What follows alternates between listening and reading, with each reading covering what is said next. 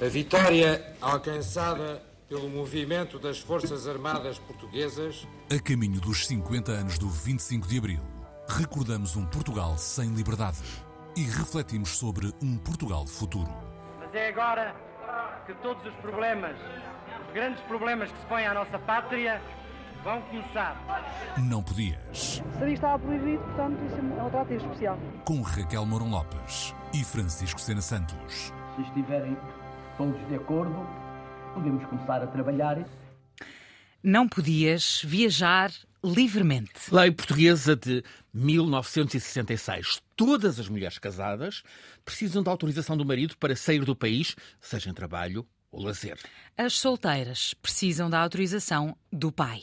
Sem essa autorização, não lhes era dado o passaporte para viajar até ao estrangeiro. Curiosamente, as hospedeiras da TAP podiam viajar, sim, mas não podiam casar, tal como, por exemplo, as enfermeiras e as telefonistas. Esta lei esteve em vigor até 1969. Não podias viajar livremente é o tema do nosso programa de hoje. Eu sou a Raquel Mourão Lopes, comigo tenho, como sempre, o Francisco Sena Santos. Olá, Francisco. Olá, viva Raquel.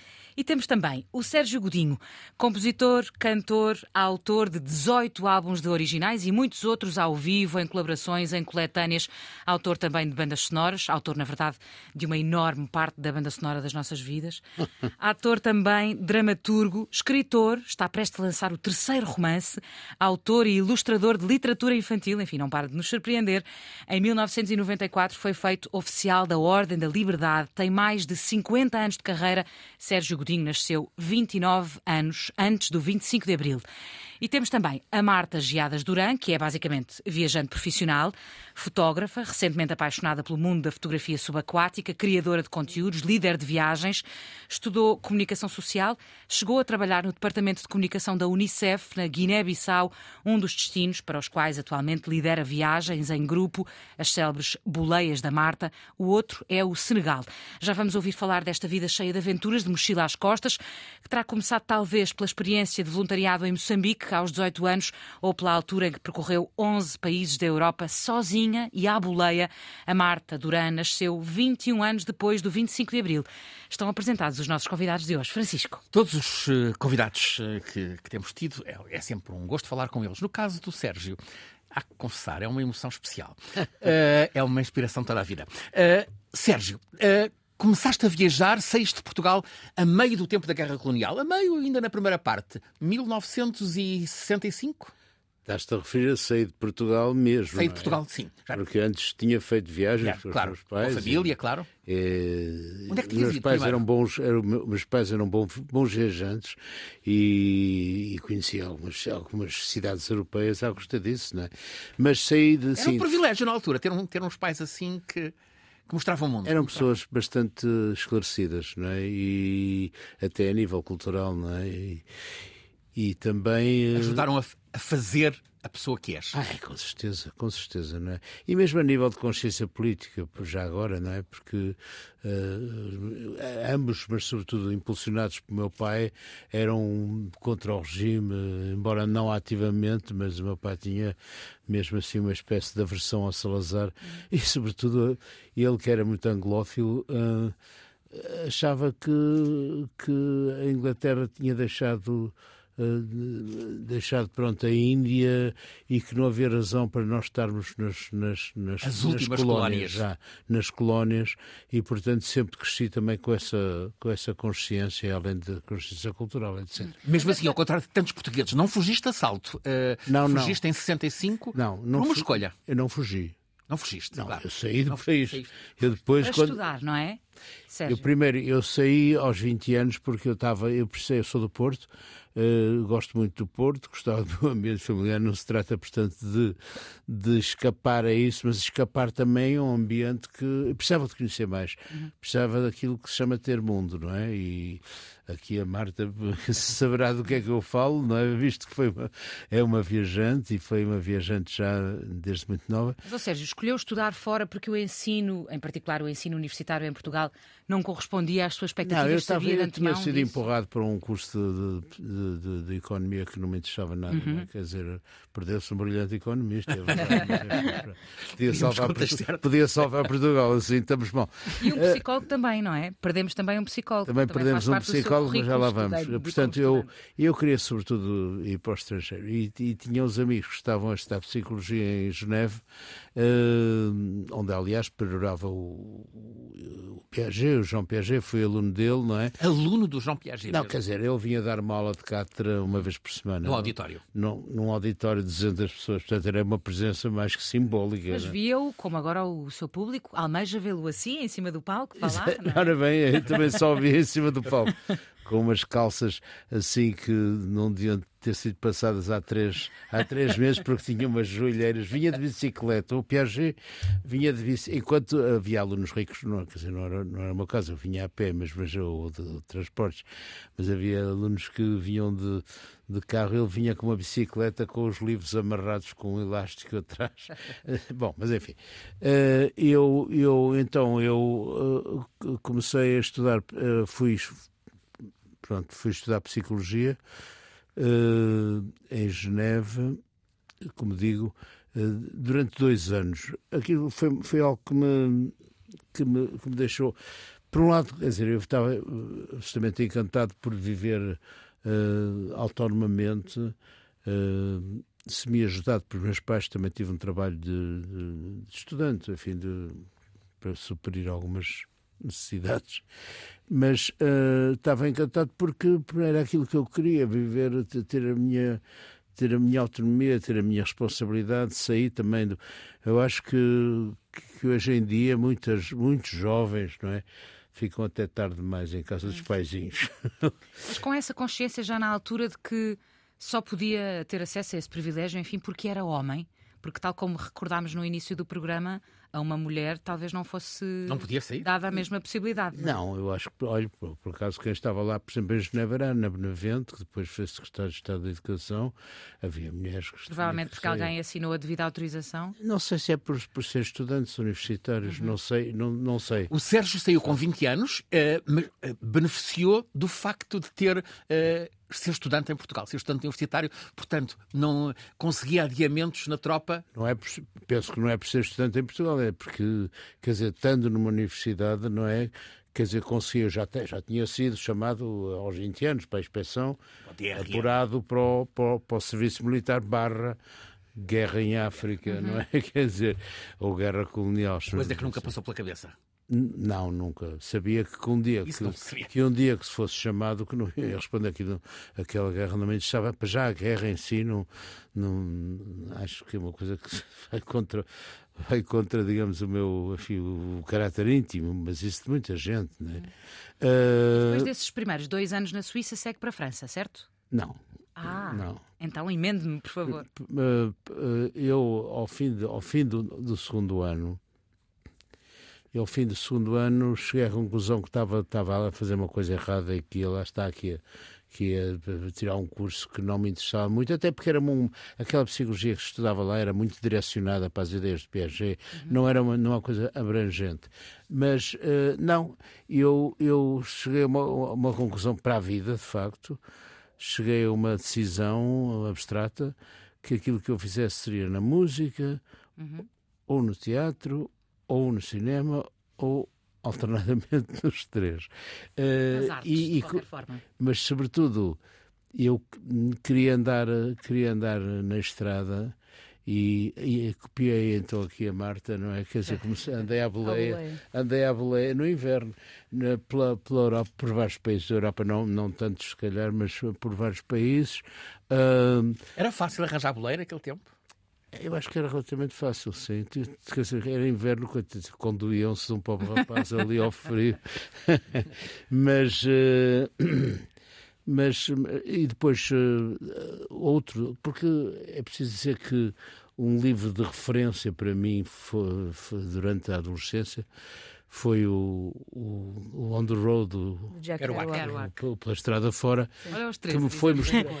Ah, É uma grande referência. Claro, É uma bíblia. mas que me foi mostrado pelo, pelo Manuel, Manuel António Pina. Eu era colega de liceu do, do Pina, no, no chamado sexto sétimo, hum, lá no Porto.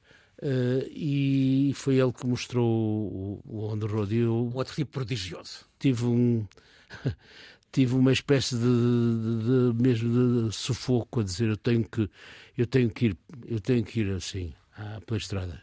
Pela estrada no sentido global pela estrada fora até fiz de outra maneira porque eh, também a certa altura fui a Amsterdão eu também tinha aquele sonho de atravessar o oceano a trabalhar num barco. Eh, eu vivia aliás perto do mar.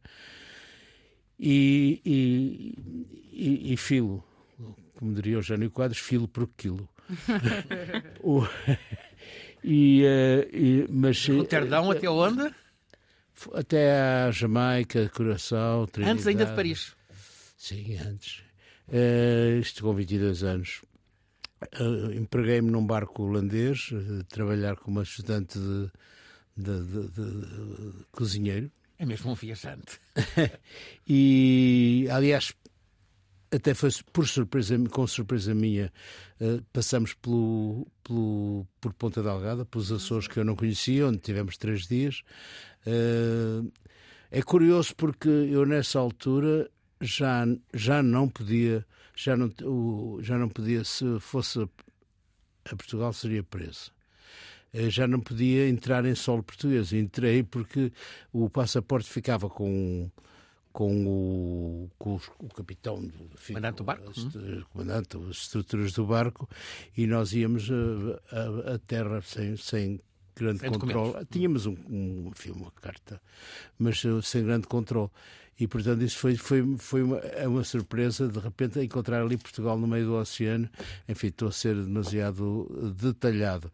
Mas o certo é que só depois, no fim de 67, é que, é que me eh, resolvi ir até Paris ahm, e onde conheci o, o Zé Mário Branco, o, o Luís Chile e outros. Era ainda o tempo de Salazar em Portugal e vésperas do maio de 68 em Paris. E vivi o maio de 68 porque estava sem amarras, um teso também, portanto, sem amarras também nesse aspecto, não tinha, não tinha coisas para amarrar, não tinha um emprego fixo, Ah, mas ah, vivi o maio de 68 intensamente, não é? Com tudo o que há de, de- de deslumbramento e ao mesmo tempo de, de cair na real, não é? Porque de repente percebi, eu percebi uma coisa que que quando voltei depois de 25 de Abril eh, falava-se muito das conquistas irreversíveis. E eu, eu tinha tido a lição de mais de 68. Não há nada. Não há nada de irreversível, não é? Quer dizer, é evidente, são- movimentos de fluxo e refluxo. Mas a sua vida em Paris, em particular, não era propriamente a do exilado clássico, nem a do imigrante clássico, não é, Sérgio? Eu era um bocado, eu era um, bocado um, um freak, não é? Quer dizer, e, e, mas eh, depois em 69 comecei a, a- a compor devagarinho e em 69 fu- eh, fiz eh, audições e fui admitido no Hair, no musical, No musical, sim. onde estive muito tempo, onde tive quase dois Dois anos. Quase dois anos. Eh, e isso foi, foi muito bom, porque me deu uma estaleca de palco também e, conheci gente muito diferente, etc. Aquilo era um caso de... Outros freaks também. Aconchegou as finanças, É, é? aconchegou eh, o mielheiro, O quê? o, eh, o estar a trabalhar no. no- Ah, claro, claro, apesar de tudo. Bom, vamos aqui à Marta, que já apresentámos como viajante profissional e começou a viajar, curiosamente, empurrada por uma canção de Sérgio Godinho. Conta lá essa história, Marta. Peço desculpa, peço desculpa. Acho que não deve ser a única inspirada por uma história eh, de vida como a do Sérgio. E o primeiro dia do resto das nossas vidas é todos os dias. E, hum, e aos 18 anos, eh, na altura até foi num projeto de, de voluntariado, mas eu tinha esta sede de, de conhecer mais. Em Moçambique, não é? Em Moçambique, exatamente. em Moçambique. Um, nu- nunca tinha tido a oportunidade de, de explorar uh, outro, outro, outro mundo, porque os meus pais nunca tiveram muito essa ideia da viagem incutida Uhum. na vida deles. Tinha ido a Paris, mas aquelas escapadelas. uh, A Torre Eiffel. Exatamente, coisas muito sim. básicas. Um, mas sentar-me a ver televisão e sonhar em viajar uh, foi assim também o- o maior empurrão. E então, desde os meus 18 anos, na altura a, a, idade que é autorizada para nós podermos uh, viajar hoje em dia, não temos que pedir autorização aos pais. Uhum. Uh, uh, foi, foi assim o primeiro projeto que eu tive, portanto, internacionalmente. E, e, como é isso de escolher a viagem como um modo de vida? Tu alguma vez concebeste uma outra profissão ou não? Isto foi um percurso, já lá vão 10 anos, portanto 18 anos, agora tenho 28, isto é um percurso de 10 anos. Se há 10 anos me perguntasses que eu iria viver da viagem, eu dizia que isso era, era uma loucura.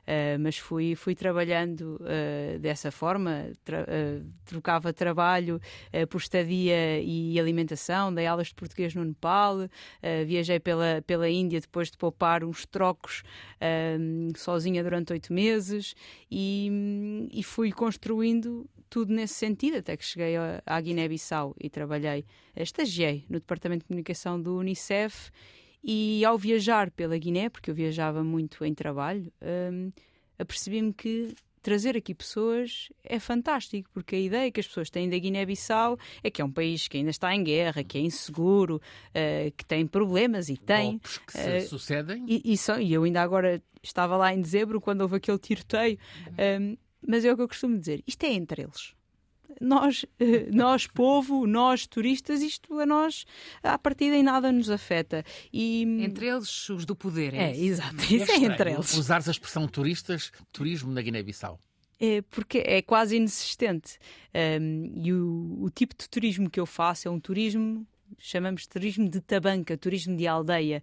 Uh, viajamos em transportes públicos e conhecemos a, real, a, realidade do país e a realidade do, do povo. E pronto, e hoje em dia. Viver a vida das pessoas, pode, pode dizer-se isso? Sim, é, em parte, uma, numa passagem, não é? Porque hum. viver a vida, só eles sabem o que é que é viver lá, não é? E, e também não é fácil. São viagens de duas semanas, começam São 16 em Dakar. Dias. 16 dias, começam em Dakar, Senegal, recebes as pessoas em Dakar, Senegal. E depois é uma, é, descemos, é rumo a sul, Dakar, depois vamos a uma zona que é Casamance, que ainda é, é, Senegal, entramos pela fronteira. Zona de resistência. E, exatamente, armada. sim, sim. Um, e entramos no, no, norte da Guiné, em São Domingos, e depois são cerca de 10 dias a viajar. Quem são as pessoas que têm vontade de, de fazer esse, essa viagem? São pessoas que procuram aventura ou, ou, procuram uma viagem autêntica e que sozinhas não iriam para, para, para ambos estes países porque... Há memórias da guerra entre esses viajantes? Há, uh, tenho vários ex-combatentes que já viajaram comigo. Ex-combatentes? Ex-combatentes e, e, tenho filho, filhos ou filhas de ex-combatentes também. Um, tenho a história de uma, de uma senhora que se chama Marta também, que foi feita na Guiné-Bissau. Uhum. E ela, enquanto não foi ver a casa onde foi feita, não, não descansou e eu fui levá-la à casa onde ela foi feita. E, tem, e há assim histórias engraçadas. Oh, Marta, falas de pessoas que sozinhas não ousariam fazer essa viagem, mas que se veem lideradas nessa viagem por uma mulher em dois países muçulmanos. Como é que é isso? E que eu filo, filo sozinha, tanto uhum. esse, e, e, e, em 2019 não, fal, não, não, não falámos disso, mas eu eh, numa de estou farta de estar aqui, preciso de uma aventura e esta ânsia de conhecer o mundo e de conhecer mais e conhecer-me a mim própria, não é? Uhum. Quando nós nos deparamos sozinhos, sozinhas a viajar, uh, apanhei a bicicleta que tinha, que tinha na minha garagem e pedalei durante três meses desde Lisboa até a Guiné-Bissau, por países muçulmanos. Portanto, fiz uh, Marrocos, Mauritânia. De bicicleta? Uh, de bicicleta, sozinha. De bicicleta? Sim. Marrocos, Mauritânia, Senegal e, e Guiné-Bissau. Para Agadir? Exatamente, fiz a costa de, de Marrocos um, e depois entrei na Mauritânia. Apanhei o maior comboio do mundo na Mauritânia, Uau. que faz um percurso de cerca de 15 horas no deserto. Um, apareceu o medo aí pelo meio? Apareceu. Uh, virar as costas ao medo é o, é o título que eu dou uh, a certos momentos de viagem, uh, que é estar sozinha no meio do deserto, a apanhar, à espera de um comboio, eu ter que subir ao vagão e passar 15 horas a dormir em cima de um vagão, um, a estar a pedalar sozinha e não aparece ninguém, mas eu, eu por mim espero mesmo que não apareça ninguém. Porque as... Pois, tens mais medo da solidão ou de quem possa aparecer? Porque... É uma mistura, porque eu, é uma solidão em que eu procuro também estar com pessoas, porque eu sou uma pessoa de pessoas.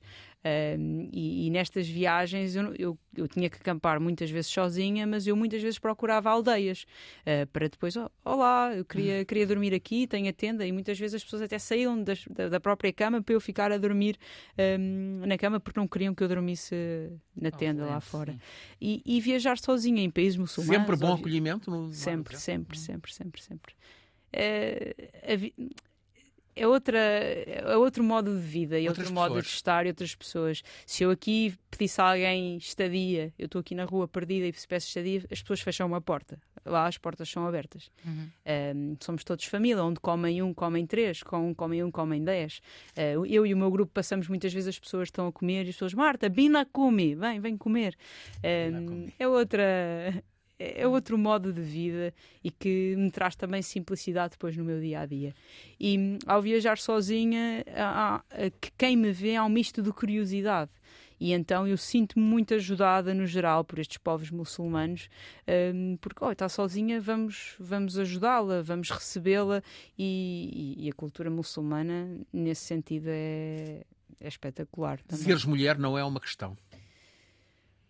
Poderá, poderá ser uma questão, acham estranho, quando, tu, quando eu estou em grupo nunca se dirigem a mim. Ah, não? Não, dirigem sempre ao homem grande, uh, como se costuma dizer, o homem grande. O, também tenho poucos homens a viajar comigo, é um facto. É, as mulheres é um power sempre. Uh, mas quando tem um homem a, viajar, a viajar comigo, primeiramente se dirigem ao, ao, à pessoa mais velha, ao homem mais velho. Depois o homem diz: Não, é aquela. e depois vem falar comigo e está tudo bem, respeitam-me. Voltamos ao Sérgio. Sérgio, uh, passada a travessia do. A viagem foi até a, até a Jamaica?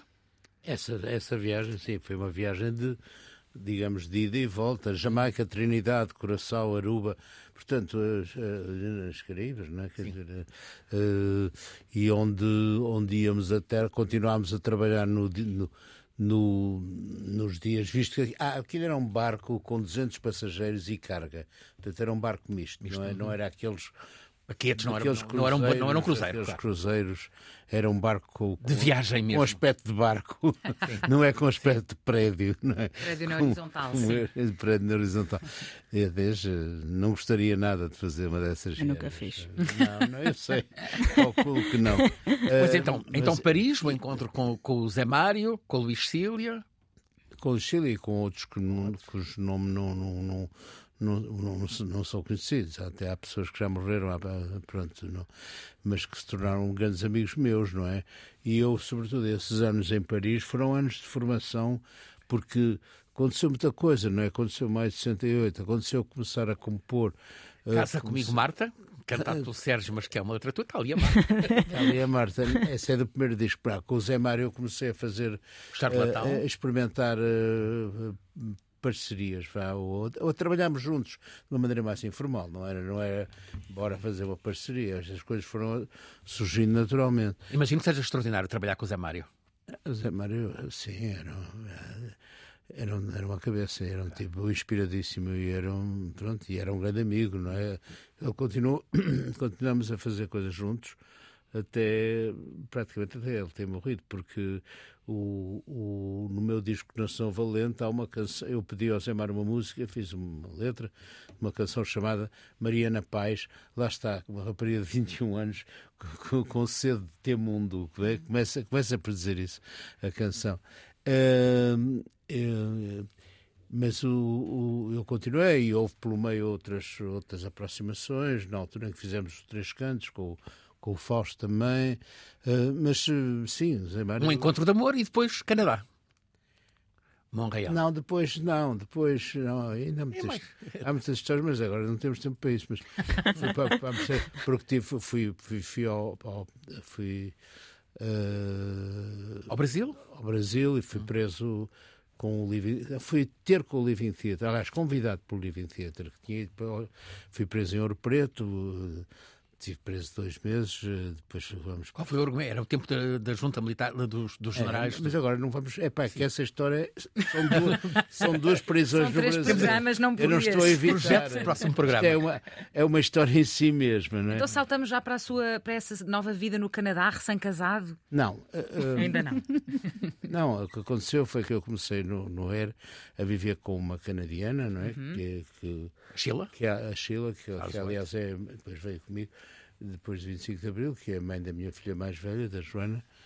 Um, um, e a Sheila, uh, e nós fomos para Amsterdão, depois ela também esteve no Brasil comigo, também foi presa. E depois fomos para Amsterdão porque me deram lá um.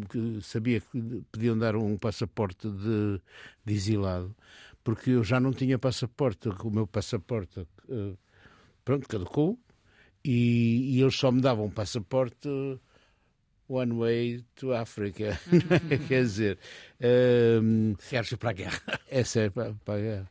Uh, maneira que, e a Sheila informou-se que se casássemos no período um mês, uh, os, os, os, os, canadianos precisavam de imigrantes e, e davam todos todo o estatuto de, de, de, de, residente com todas as enfim, a papelada e bora casar, mas nunca hum. tínhamos pensado nisso.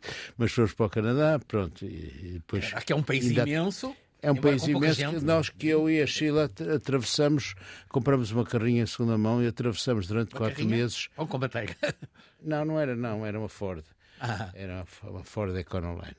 Não é, não é só Volkswagen, não, não, não, não, é só não é, o Wes não, Anderson. Não. Uh, mas atravessamos durante quatro meses a trabalhar por caminho, desde apanhar fruta até uh, uh, vários trabalhos. Sérgio, e que ecos de Portugal é que lhe chegavam, em particular nessa fase? Porque foi enquanto estava no Canadá que se deu o 25 de Abril, não é? O que é que ia saber? Quando eu estava, portanto, quando acabamos a viagem, estávamos em, acabamos a viagem em Vancouver, onde depois Pacífico. ficamos e onde, aliás, 25 de Abril me apanhou. Uhum. Já no Oceano Pacífico. Né? Longe. Pá, eu estava pacífico, vim para aqui para o Alburda.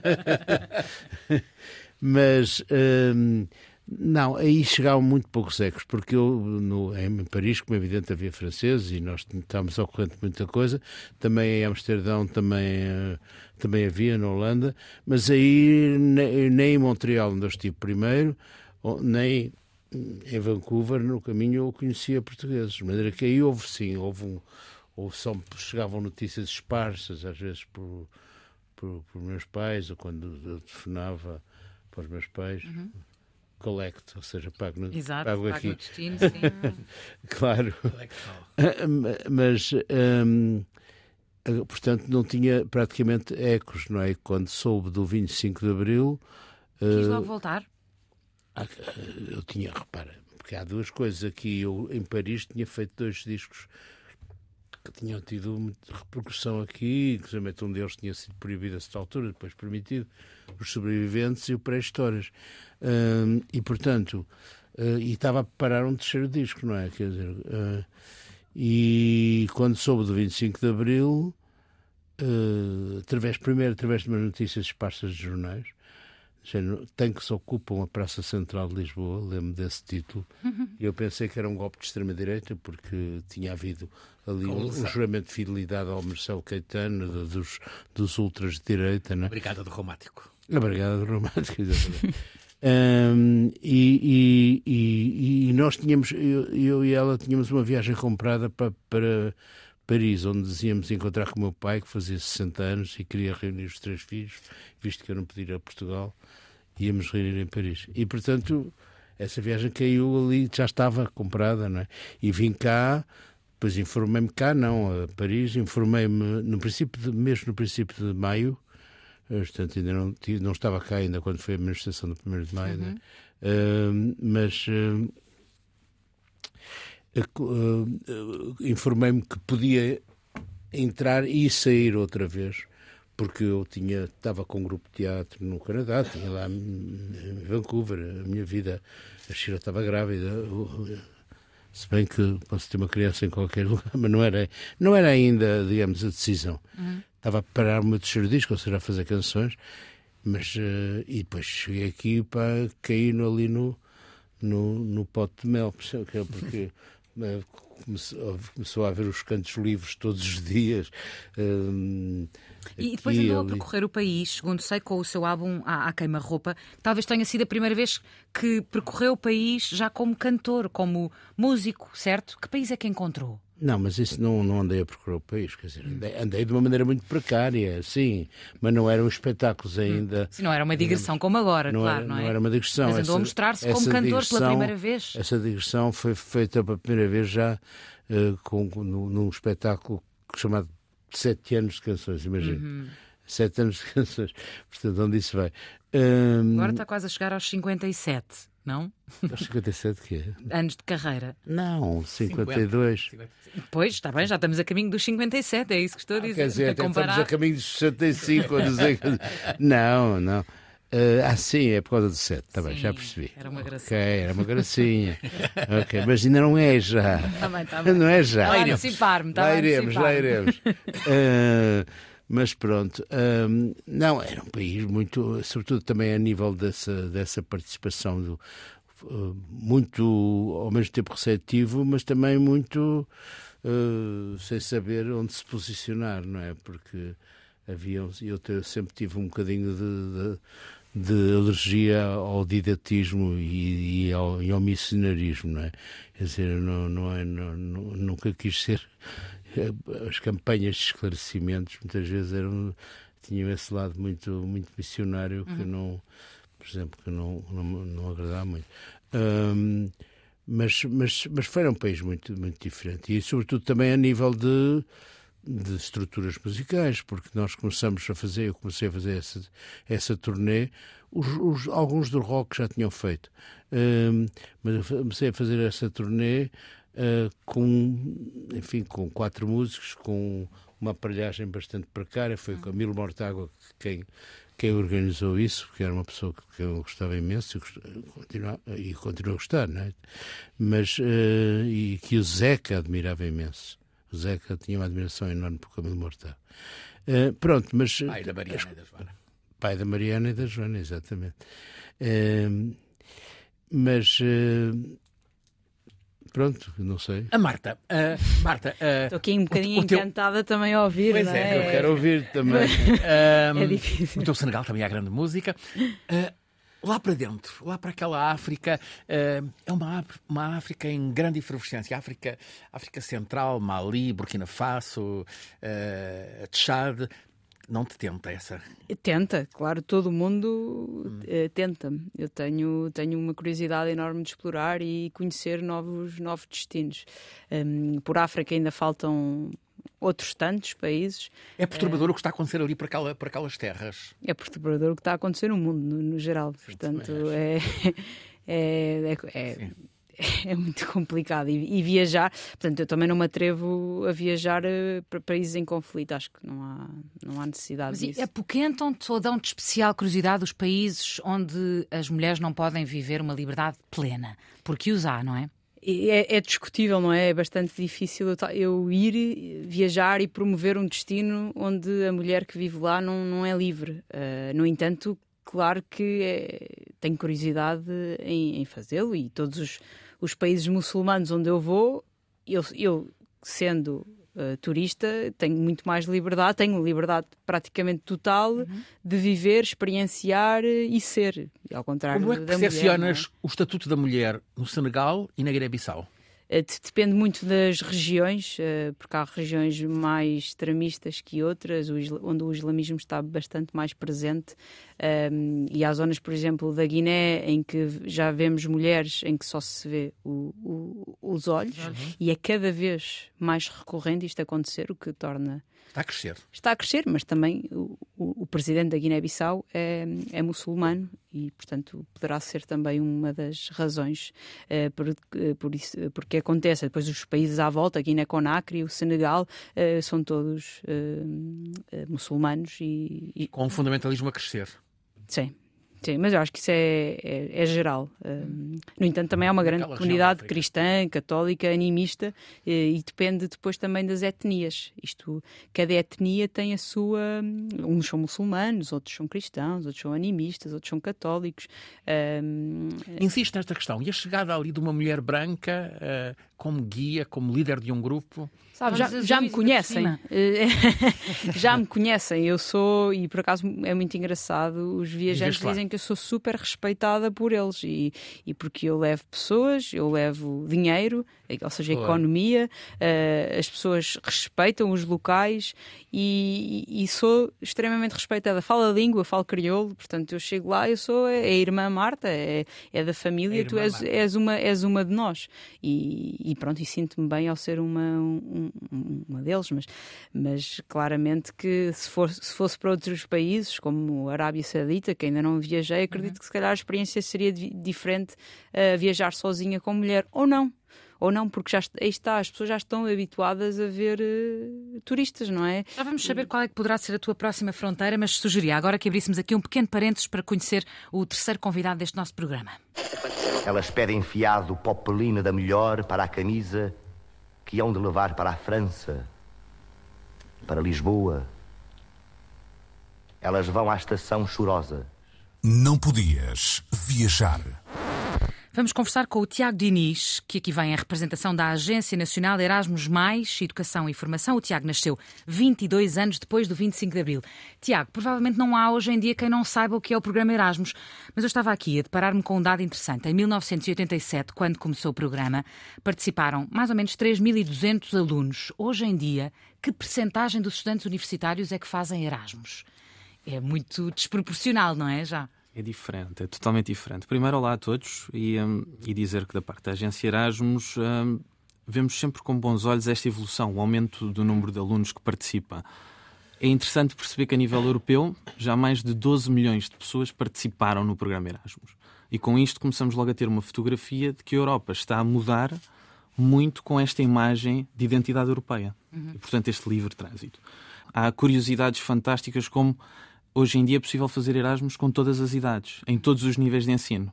E, portanto, o tradicional, o básico, quando começamos pelo ensino universitário ou politécnico, começamos com uma ideia de que era apenas para quem tinha uma formação de elite, quem tinha essa possibilidade, e hoje a imagem é totalmente diferente. Mas continua a ser uma, um privilégio ou não? Continua a ser para os privilegiados? Essa é uma ideia que temos trabalhado muito em mudar e temos conseguido. Uma das bandeiras que temos é a inclusão a inclusão, a diversidade, e isto não pode ser só uma ideia vazia da Comissão Europeia. Quando falamos em inclusão? Falamos em pessoas com mobilidade reduzida. Falamos mesmo em pessoas com orientações diferentes. E isto, muitas vezes, há uma ideia de que era com dinheiro que se resolvia, e nem sempre é assim. E, portanto, o programa hoje, para além deste reforço financeiro, tem toda uma estrutura criada para conseguir acompanhar, desde pessoas que podem acompanhar os estudantes a fazer estas mobilidades. Uhum. E se repararmos bem, é neste público que faz mais diferença. Porque quem tem acesso, quem consegue viajar, realmente tem essa oportunidade no decorrer da sua vida. Mas quem não tem essa possibilidade desde casa, o programa Erasmus muitas vezes é a primeira oportunidade para ganhar mundo. E, portanto, é a primeira experiência, o primeiro contacto com uma realidade diferente. E isto depois vai elencar os objetivos que falávamos há pouco, desde maior tolerância, desde uma noção de outras culturas, desde um cidadão do mundo, e isso tem tido impactos muito positivos na população europeia. As pessoas hoje valorizam muito esta ideia de poderem estar hoje em Portugal, amanhã em Paris e no dia a seguir. Qual é o principal destino? Uh, Espanha. Espanha é. Dos de facto, portugueses. Barcelona, Madrid? Sim, tendencialmente sim, mas temos Espanha como um dos destinos preferidos, uh, Itália, mas, por exemplo, Polónia é um dos nossos destinos uhum. favoritos. Seja pelo custo de vida, que depois também é uma das comparações, seja pelo acesso à educação. Mas sim, Portugal consegue-se vender um, por outros valores. Por um país seguro, que acolhe, e cada vez mais por um país que tem qualidade de inovação, de tecnologia, de educação. E isto dá-nos uh, outras partes competitivas. Antigamente éramos um país à beira-mar, Uhum. Hoje já somos um dos países que pode concorrer com outros. Os desafios é que os portugueses que muitas vezes vão querem ficar com eles. Pois não querem voltar. Apesar de, Marta, como é que é? Como é que se resolve este dilema? É difícil, não é? Sim. Toda a gente quer vir para Portugal, mas os portugueses aparentemente não querem voltar. Eu, eu, eu a mim, isto é o meu porto seguro. Eu adoro Portugal. E quanto mais conheço o mundo, mais gosto de Portugal e daí querer ficar. Quer ir, mas quero voltar e digo sempre: Cristo Rei está sempre braços abertos para me receber. Ele está lá sempre. Muito bem. Agradecemos ao Tiago Diniz, que aqui esteve em representação da, da Agência Nacional Erasmus. Viagens que se perdem no tempo, viagens sem princípio nem fim. Não podias viajar. Sérgio, começámos precisamente a não poder viajar. Onde é que te falta ir? 哦呦 agora. A Guiné-Bissau. A Guiné-Bissau, desde A logo. Guiné-Bissau, desde logo.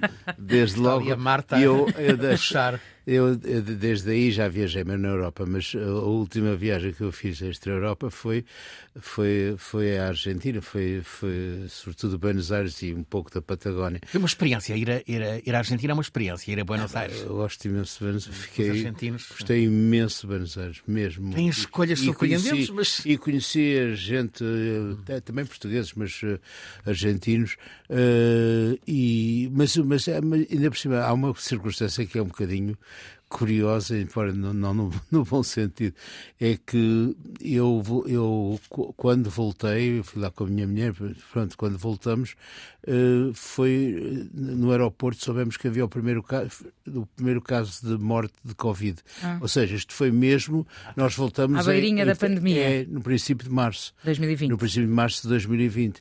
Uma semana depois fecharam a Argentina. E, portanto, foi assim uma viagem também sem se saber, não é? Imagina Uhum. extremis daquilo que... Ó Sérgio, e essas viagens todas que fez eh, ao longo da vida, quer, quando saiu, sai- saindo mesmo, como dizia há pouco, mas também como turista, como é que reflexo é que isso tem na música de um, de um, de um autor, de um compositor? Considera-se um cantor viajante? Há algum álbum seu que espelhe isso? Ou, ou não? Não, não, o que eu acho é que, sei lá, um álbum, o Coincidências, onde há cruzamentos, com, há parcerias com brasileiros, não é? Uhum. Até seria todo de parcerias, por isso se chamava Coincidências, Uhum. depois como houve, foi na altura que houve a minha segunda prisão, também não interessa, mas metade das canções, não é? São com, com o Milton Nascimento, com o Ivan Lins, com o Chico Buarque, etc. Eh, eh, mas não me considero, não é isso que influencia a minha. Eu, eu, não, eu não componho muito eh, diretamente em cima do acontecimento, quer dizer, pode ser, mas, mas diferido. Quer dizer, é é depois, é depois que eu penso nisso. Não é? Eu, quando fiz uma canção chamada Fotos de Fogo, que é uma canção terrível, não é? Foi, foi depois de dar uma reportagem no Expresso. senta-te sobre- aqui à lareira a, a ouvir as histórias verdadeiras. Uh, vou, vou-te contar a história verdadeira, mas são dois soldados, é um soldado mais velho e foi depois do, do, de uma reportagem do Expresso do, do massacre do Iriamu, que ainda por cima também correspondia com a altura dos Balcãs em que havia limpezas étnicas, massacres, etc.